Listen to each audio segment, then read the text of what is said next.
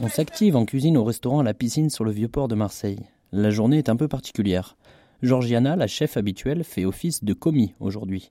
À la baguette, c'est Anthony Atoba, un chef cuisinier nigérian. Ensemble, ils ont préparé le menu du jour beignet de haricots noirs, veau à la sauce égoussi et en dessert, beignet de banane naine. Voilà deux ans qu'Anthony est à Marseille. Aujourd'hui, il est fier de faire découvrir sa gastronomie.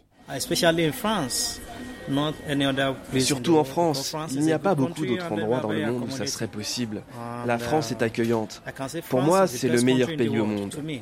Le pays qui vous donne un abri, un futur, qui vous aide à donner le meilleur de vous-même et à faire ce que vous désirez. C'est le meilleur pays au monde. Comme à Bruxelles, New York, Amsterdam ou Cape Town, les restaurateurs marseillais accueillent des chefs réfugiés dans leur cuisine le temps du Refugee Food Festival. C'est la deuxième année que Georgiana accueille un chef étranger. Elle explique pourquoi. Pour ces personnes qui ont un parcours un peu compliqué, qui atterrissent comme ça dans un pays euh, qui est quand même euh, très loin du leur, ben, ça crée du lien. Euh, c'est des personnes passionnées de cuisine ou qui ont déjà travaillé en cuisine, donc c'est l'occasion pour elles de rencontrer d'autres personnes comme elles, mais qui sont d'ici. Pour nous, c'est une façon de voyager sans bouger de chez nous.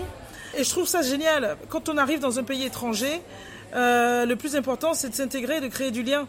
Et c'est une superbe façon de créer du lien. C'est l'association Food Sweet Food qui est derrière le projet. L'idée, c'est que chaque citoyen peut organiser le festival dans sa ville, où qu'il soit. C'est ce qu'a fait Jérôme Raffaelli, coordinateur à Marseille. Le Refugee Food Festival met en avant des compétences et met en avant des talents. Et c'est vraiment ça qui est au cœur de, de la démarche. C'est-à-dire, vous voyez, euh, ben, ces gens ont de vraies compétences, ces gens ont de vrais talents. Et grâce à l'accueil d'un restaurant qui va ouvrir leurs portes, c'est donner l'opportunité de montrer en fait quels sont, euh, quel est ce talent et quelle est, euh, quelle est cette compétence. Et si vous souhaitez savoir où déguster des plats vénézuéliens, irakiens ou soudanais, rendez-vous sur le site de Refugee Food Festival pour connaître les restaurants partenaires. Bon appétit